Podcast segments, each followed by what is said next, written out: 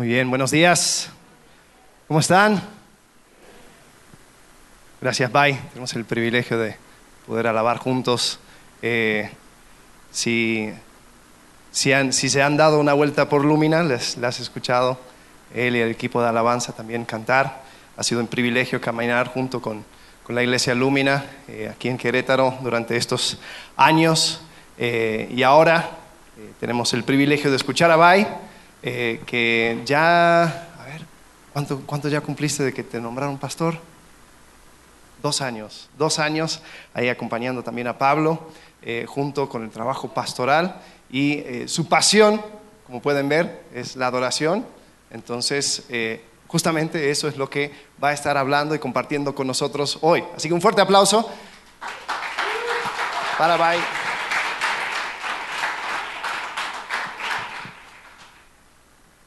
Gracias, gracias.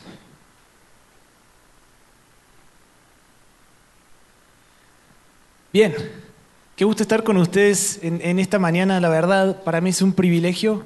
Eh, la, semana pasada nosotros en Lumina estábamos festejando nuestros cinco años como iglesia, eh, lo cual no hubiese sido posible si no hubiese sido a través de conexión.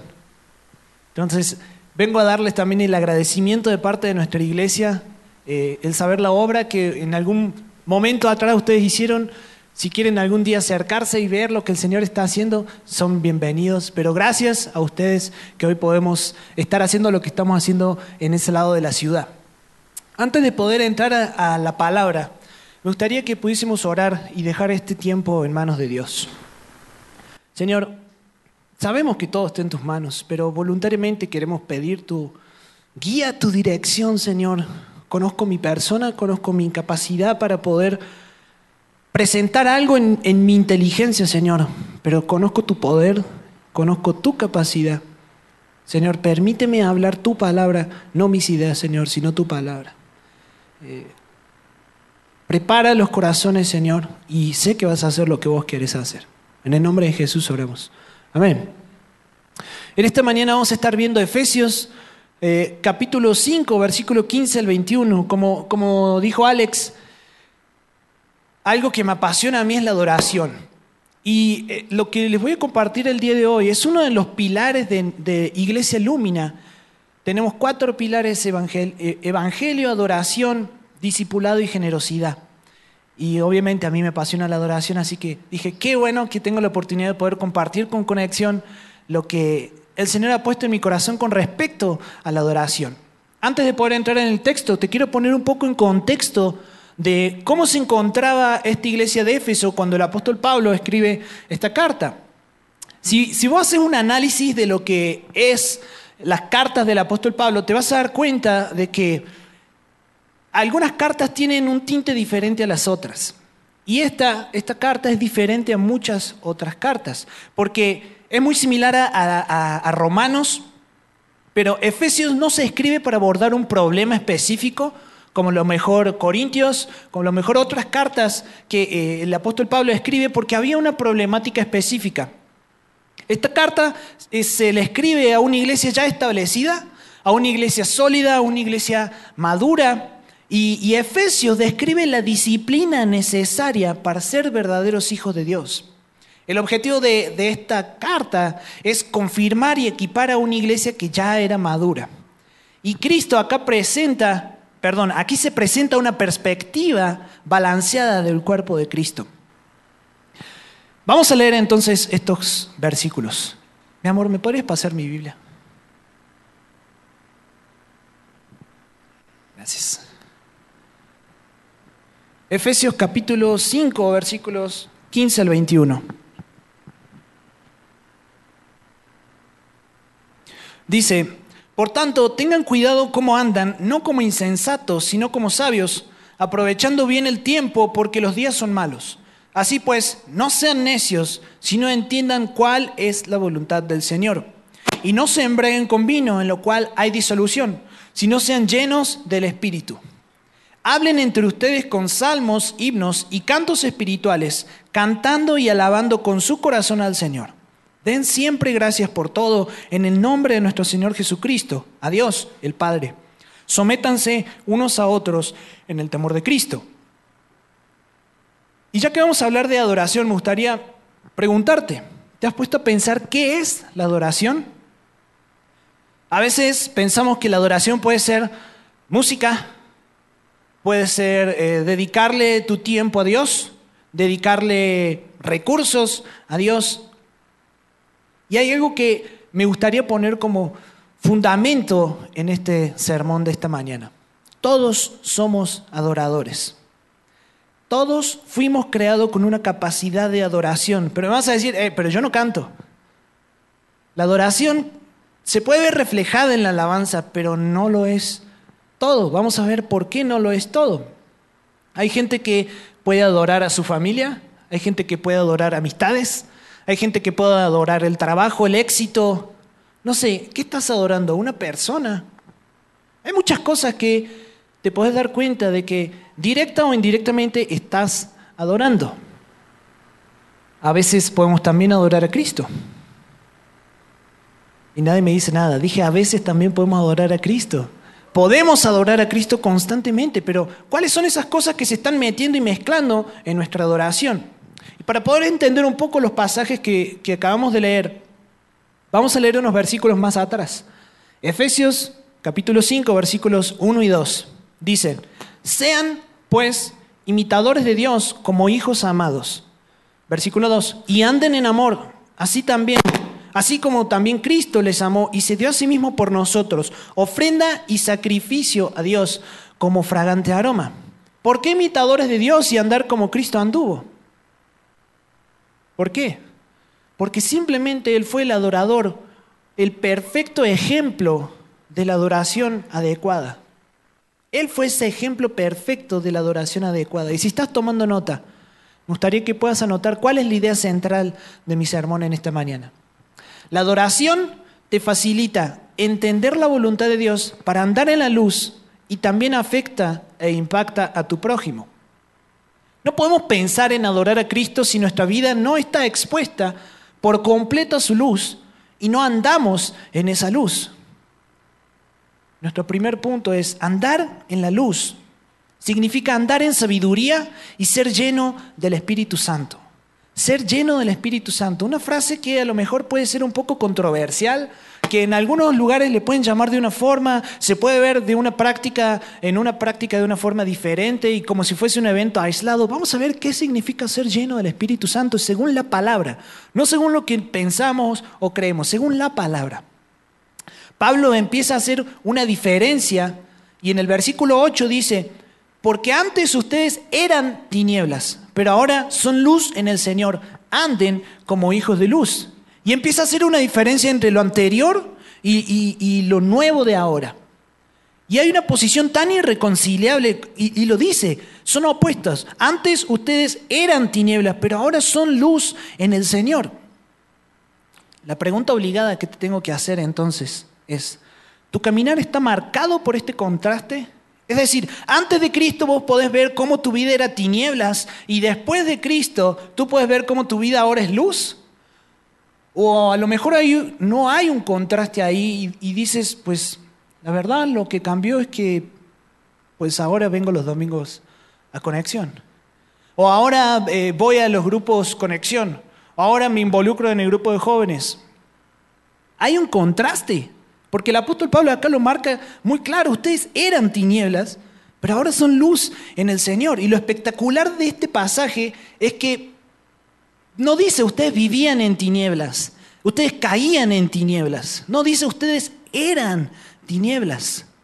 ¿Por qué? Porque había una naturaleza pecaminosa, había algo en nosotros que no iba acorde a Dios, a su santidad. Y quizá esto te pueda resultar un poco chocante. A ver, ¿cómo que antes yo era tinieblas? Si nunca maté, nunca robé, nunca, nunca cometí un delito. Ajá, ok.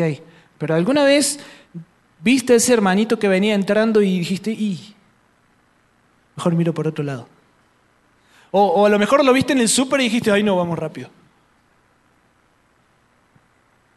Antes eras tinieblas y ahora sos luz. Y hay un contraste muy fuerte. Y me vas a decir, ah, pero qué exagerado va ahí.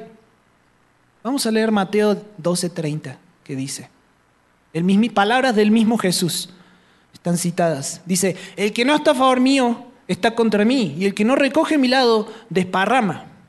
La ecuación es simple. Estás con Cristo, sos luz. Deberías ser luz. No estás con Cristo, sos tinieblas. Es simple. Aunque pareciese un poco fuerte decir, ¿cómo? Entonces mi, mi tío que no es cristiano es tinieblas. Sí, sí. La luz es vida, las tinieblas es muerte. No podemos andar en tinieblas y pretender que haya vida. Por eso el apóstol Pablo en este versículo, versículo 15 le dice, hey, tengan cuidado cómo andan, sean sabios, sean llenos del Espíritu Santo. Cuando andamos en la luz con sabiduría y llenos del Espíritu Santo, ¿sabes cuál es la respuesta innata? Adoración. Adoración genuina. No te hablo de simplemente canciones donde vos puedas rendirte ante Dios. No, no, no, no. Adoración. ¿Y sabes qué es esa adoración? Simplemente lo que gobierna tu vida es lo que vos estás adorando. ¿Qué está gobernando hoy tu vida? Si tu vida está gobernada por tus pensamientos, por, por no sé, por pretender que tu trabajo tenga todo el éxito del mundo y vas a actuar en consecuencia de eso, porque tú es quien te está gobernando. Eso va a demostrar a quién estás adorando. La adoración tiene más que ver con tu sumisión, con tu obediencia a Dios y su palabra, que saber tocar algún instrumento, o dar alguna ofrenda suculenta o dar de tu tiempo. Tiene que ver con lo que domina y gobierna tu vida. Tiene que ver con qué es, cuáles son esos lentes que vos te pones para filtrar y tomar decisiones y hacer y decir. Con eso tiene que ver. Si lo que gobierna tu vida no es Cristo, entonces los filtros con los que ves esta vida no es la palabra de Dios. Entonces, difícilmente puedas ser un verdadero adorador. Los filtros con los que ves esta vida marcan a quién adoras. Pablo en Efesios versículos 10 y 11 dice, examinen qué es lo que le agrada al Señor y no participen en las obras estériles de las tinieblas, sino más bien desenmascárenlas. Para poder andar en la luz y que nuestra vida sea gobernada por Dios, necesitamos desenmascarar las obras de las tinieblas que están disfrazadas de piedad. ¿Cuáles son esas obras de tinieblas que están disfrazadas de piedad? No, yo... Y he pasado por ahí, les confieso mi pecado, he pasado por ahí a decir, no, yo voy a adorar al Señor y voy a hacer esta nota alta para la gloria de Dios. Cuando en realidad yo sabía que haciendo esa nota alta, quien se iba a lucir iba a ser yo y a quien iban a ver era a mí, no a Dios. Y así caminamos nuestra vida cristiana disfrazando de piedad nuestros pecados. ¿Cuáles son esos pecados que hoy tenés disfrazado de piedad? ¿Cuáles son esos pecados? El apóstol Pablo dice, hey, desenmascárenlos, déjenlos a la luz. Estas obras de las tinieblas solamente vienen a destruir. Para poder andar en la luz y que nuestra vida sea gobernada por el Espíritu Santo, necesitas desenmascarar todo esto. Y el apóstol Pablo nos da la estrategia de cómo hacerlo. Versículo 15 dice, por tanto, tengan cuidado cómo andan, no como insensatos, sino como sabios aprovechando bien el tiempo, porque los días son malos.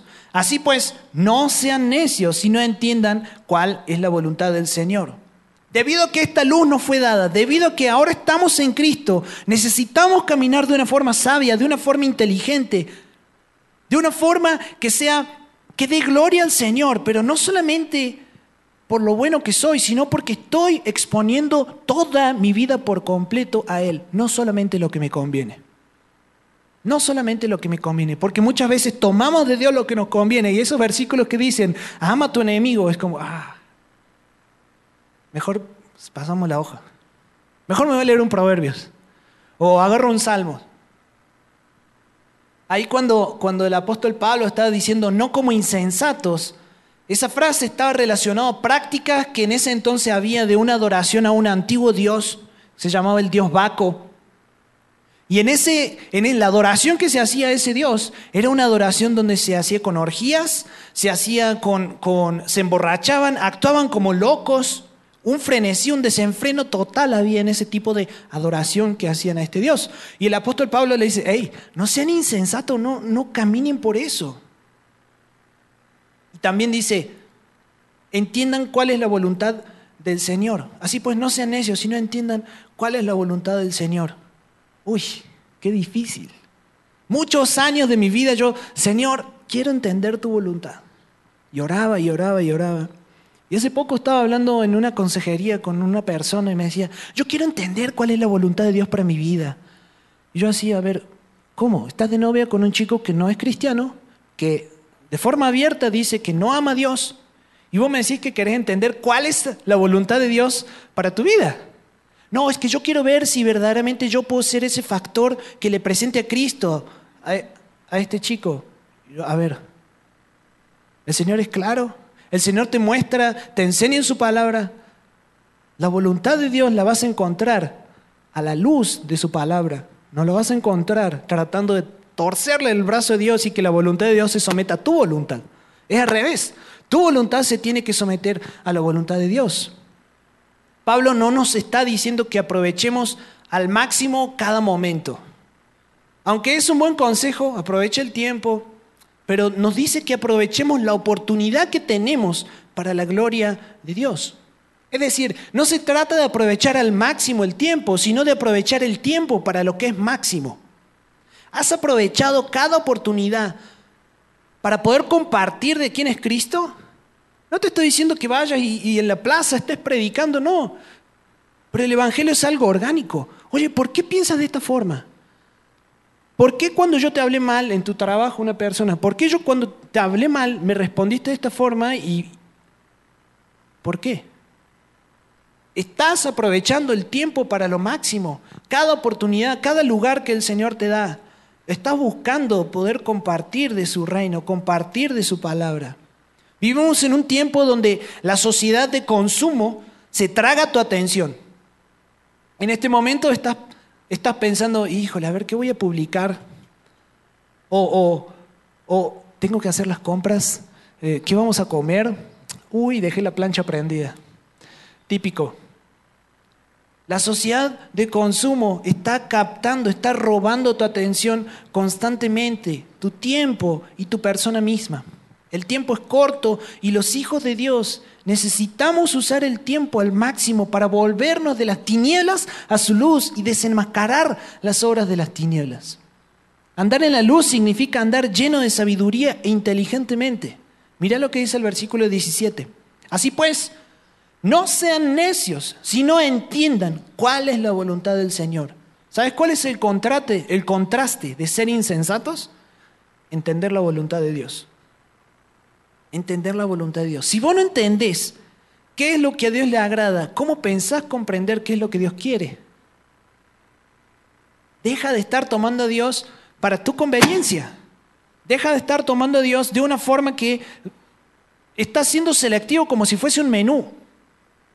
A ver, se me antoja esta entrada, esto no, este, mm, este postre está rico y que dice, ah, estaré contigo todos los días hasta el fin del mundo. Ah, Tómalo de forma integral.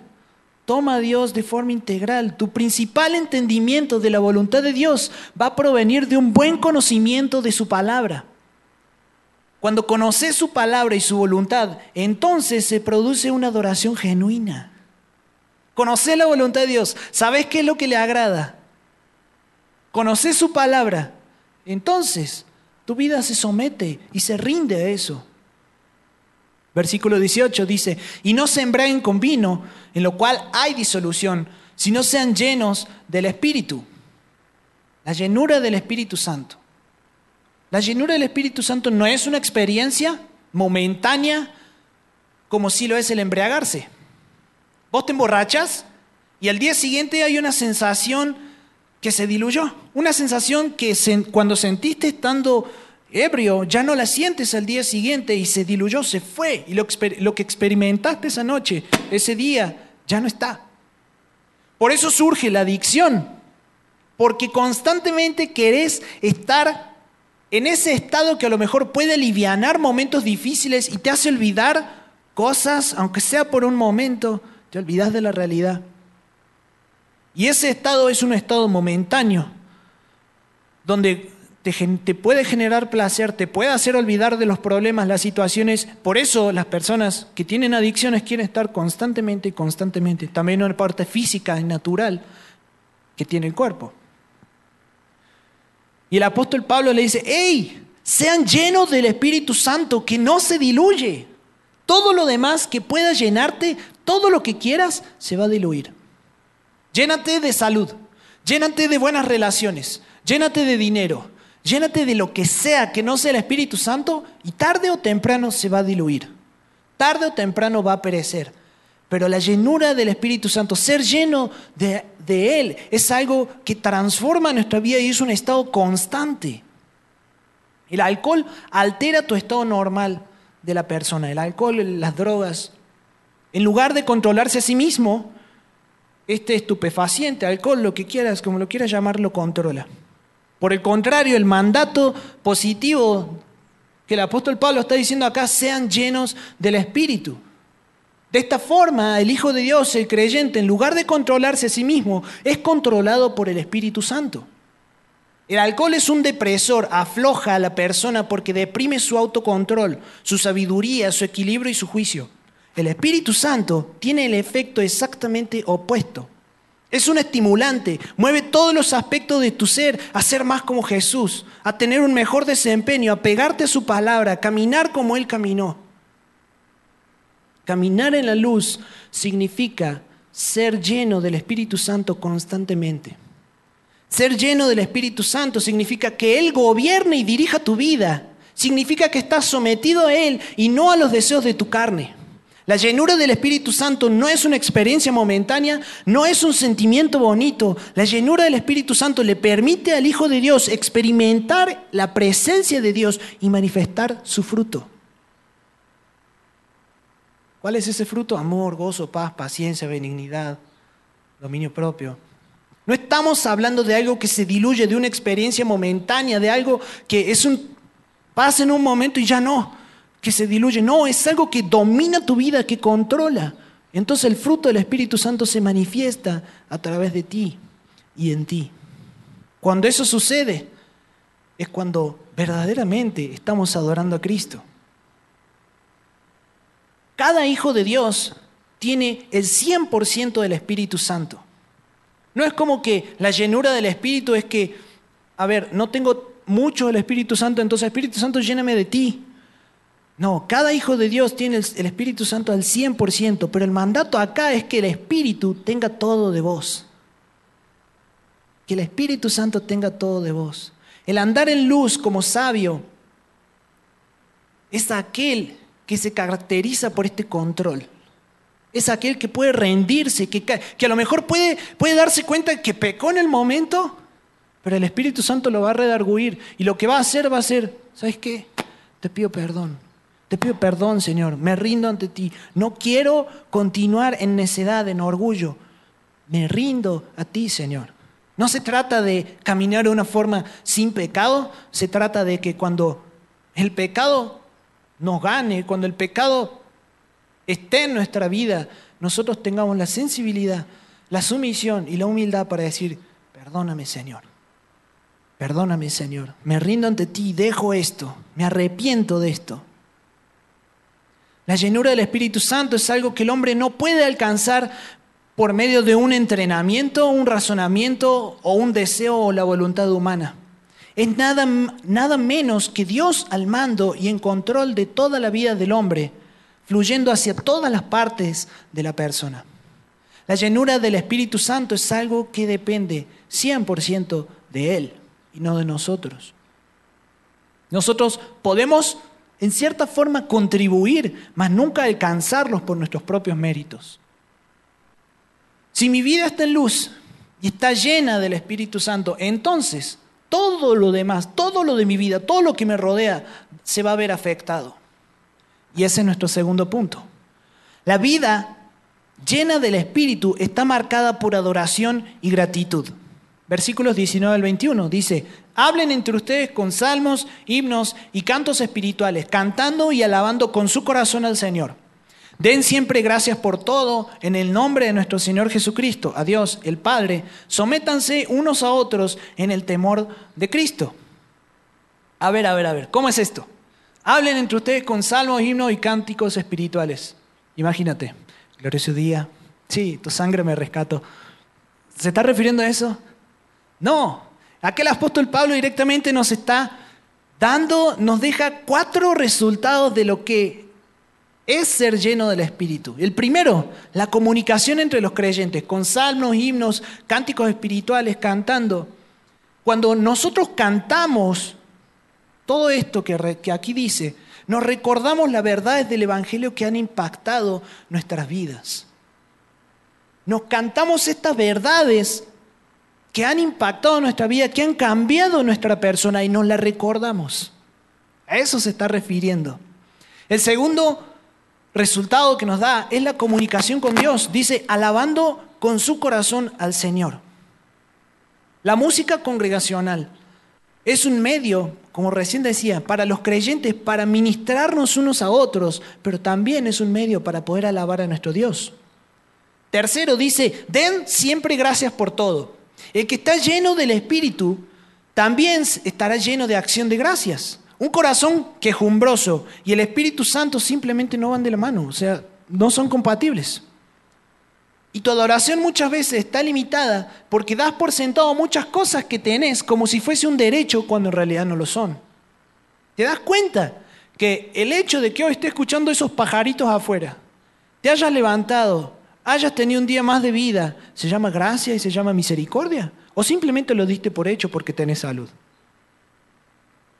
¿Pudiste ver a Dios en eso y decirle, gracias Señor porque hoy puedo adorarte? Gracias Señor porque hoy puedo tener un despertar, porque tengo mi familia, porque tengo esto, tengo lo otro. Spurgeon decía, cada hora, sí, cada momento ha traído un favor sobre sus alas. Mira hacia abajo y da gracias porque eres salvo del infierno. Mira a la diestra y da gracias porque estás enriquecido con dones de gracia. Mira a la mano izquierda y da gracias porque estás protegido de enfermedades mortales.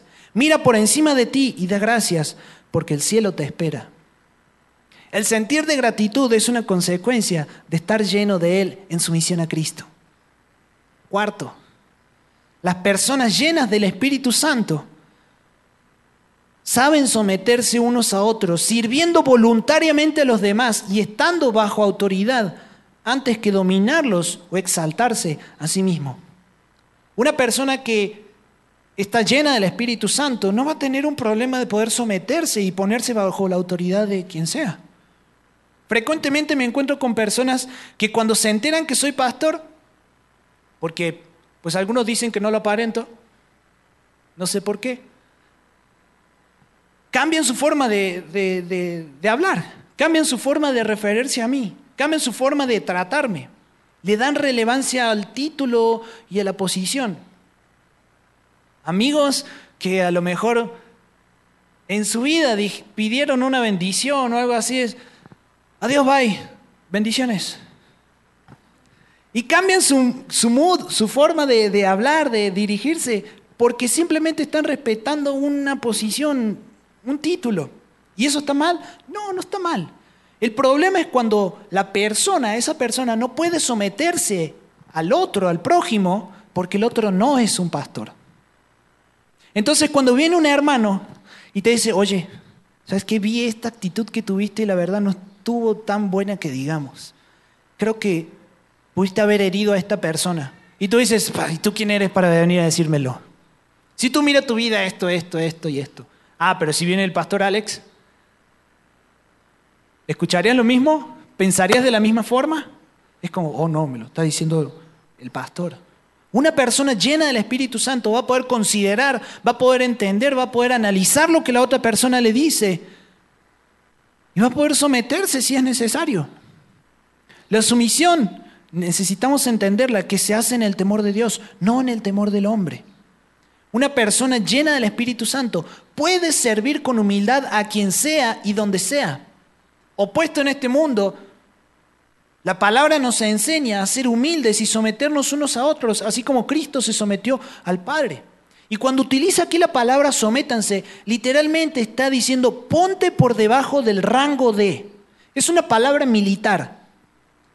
Habla de, de la forma en que se organiza un ejército en niveles de rango.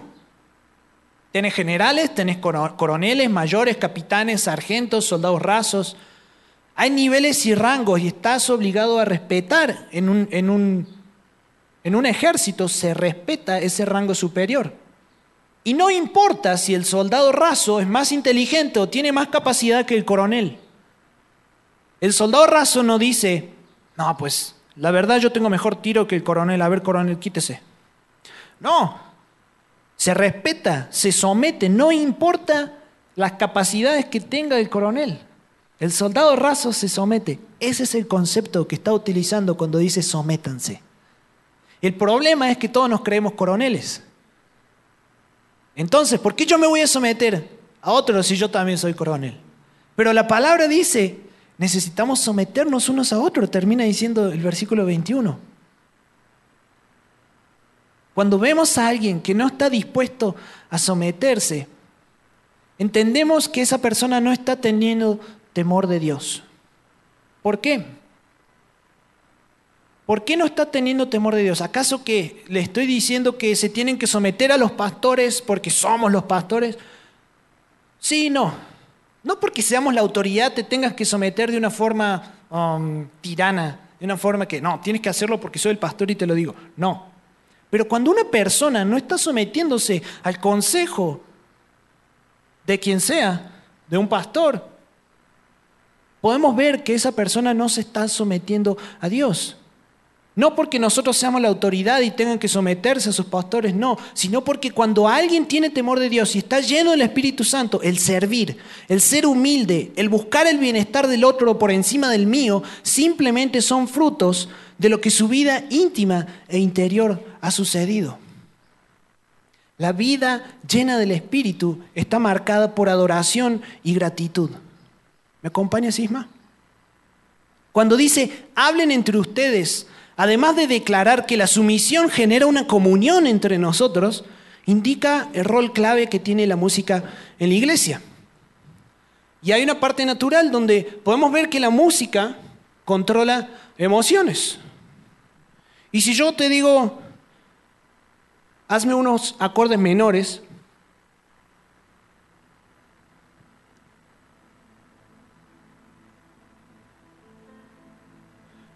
Hablar acerca del dolor que te causó esa persona que te traicionó.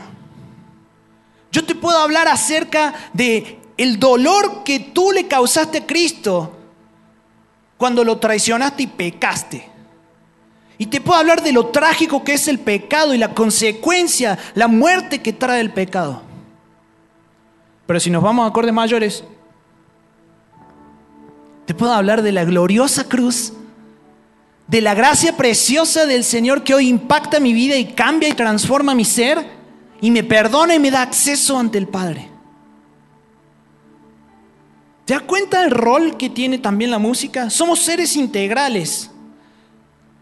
Nuestras emociones necesitan ser incluidas, no podemos separarlas de nuestro, los sentimientos del intelecto, ni tampoco de las situaciones que vivimos. Hay veces que la, realidad de nuestra vida parece tan distante de lo que cantamos. Parecen que estamos cantando canciones utópicas de, un, un poema en lugar de que sean realidades vividas. ¿Cómo vas a adorar a Dios cuando en tu casa está todo mal? ¿Cómo voy a decir glorioso día? Tu sangre me rescató. Cuando en mi casa, la verdad, necesito ser rescatado del infierno que estoy viviendo. ¿Cómo podés cantarnos estas verdades unos a otros cuando está todo mal en mi corazón? ¿Y sabes cómo se puede? ¿Por qué podemos hacer eso? Porque quien gobierna nuestra vida es el Espíritu Santo. Es la palabra de Dios que impacta nuestro corazón y transforma nuestro ser. Y ya no empezamos a pensar, ya no empezamos a pensar lo que éramos sino lo que somos en Cristo, porque ya no somos tinieblas, ahora somos luz en el Señor. y tomamos estas verdades de la palabra, las aplicamos a nuestra vida de una forma práctica, porque el Espíritu Santo nos ayuda a poder enfrentar cada situación. Entonces, mi adoración no está limitada por mis sentimientos o, mis emociones. Mi adoración está limitada por las verdades de la palabra. Las verdades de la palabra son quienes establecen mi adoración, no cómo me sienta, no cómo me haya ido, no si tocan bien la banda. Yo sé que a pesar de que en mi casa todo es un desastre, voy a recordarme que Él es digno de toda adoración. Voy a recordarme que Él fue quien murió en la cruz y cargó esa carga que yo no podía. Pagó ese precio que yo no podía pagar. A veces Dios permite que llegues a lugares de valle, de sombra y de muerte, para que lo único que tengas sea Él y nada más. Y entonces tu adoración cambia. Tu adoración transforma tu vida. Porque es el Espíritu Santo, son las verdades de la palabra, lo que va haciendo en ti lo que el Señor quiere hacer. No te engañes si crees que puedes decirle a Dios, ¿Qué parte de mi vida le voy a dar? ¿Y cuánto te puedo dar Dios? No te engañes pensando en que Dios puede tomar solamente algo de ti. Si estás aquí el día de hoy, escuchando lo que estás escuchando, a lo mejor le has dicho, Señor, te he rendido esto y le has dicho en otro lado, esto no, Dios, esto no lo toques. Estas actitudes, este pensamiento de mí, esta forma de vida, este vicio, esta persona, no lo toques. Pero ¿sabes qué? Dios va a tomar absolutamente todo de tu persona. ¿Es todo o es nada? No te engañes pensando que a Dios puedes darle algo solamente. Yo no tengo dudas de que Dios está buscando tu todo y va a ir por el todo en tu vida. Él va a ir por todo. ¿Estás dispuesto a rendirlo todo y adorar a Cristo? ¿Estás dispuesto a someterte a su palabra? Someterte unos a otros. Declarar nuestras, las verdades de la palabra unos a otros. Recordarnos la obra de Jesús y cómo yo hoy puedo descansar en la obra de la cruz. ¿Estás dispuesto? ¿Estás dispuesto a amar el pecado del otro?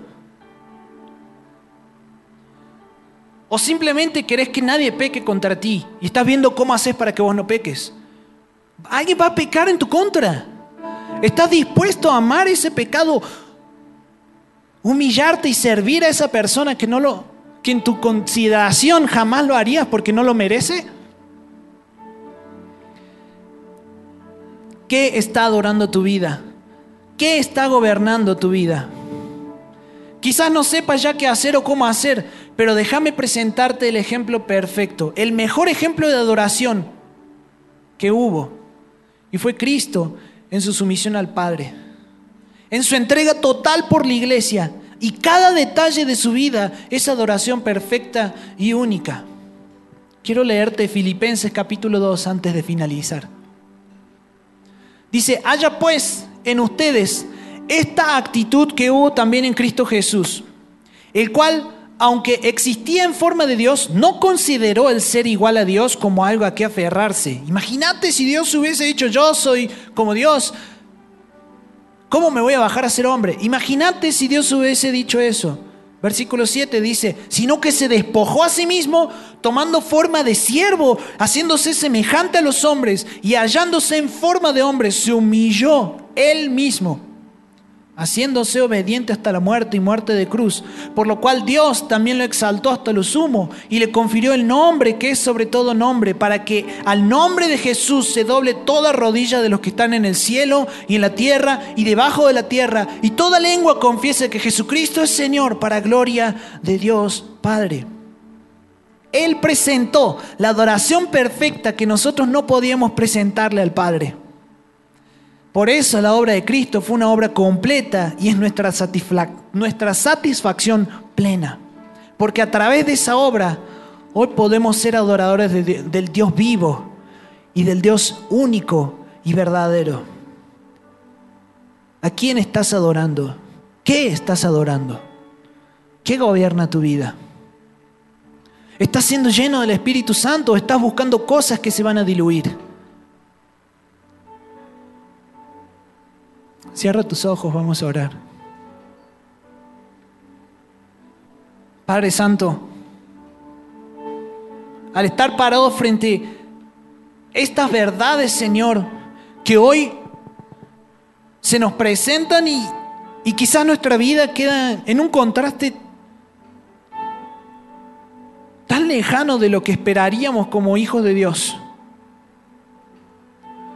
Pero qué hermoso es saber, Señor, que puedo descansar en ti y puedo caminar en ti y venir y decirte, Señor, a pesar de que hay muchas cosas que no sé cómo hacerlas, vengo a rendirlo todo. Vengo a entregar todo de mi persona y te pido, Señor, que me des la valentía para caminar, Señor, en verdad, para caminar en tu luz, poder pedir perdón, poder perdonar poder reconciliar, poder aplicar toda esta palabra que escuchamos. Guíanos, Señor, en ti. Danos, Señor, esa capacidad de poder caminar en tu luz. Ya nos las diste en Jesús. Pero hoy venimos, Señor, clamándote a ti, diciéndote cuánto te necesitamos y cuánto queremos que nos gobiernes. Lo rendimos todo, Padre. En el nombre de Jesús. Amén.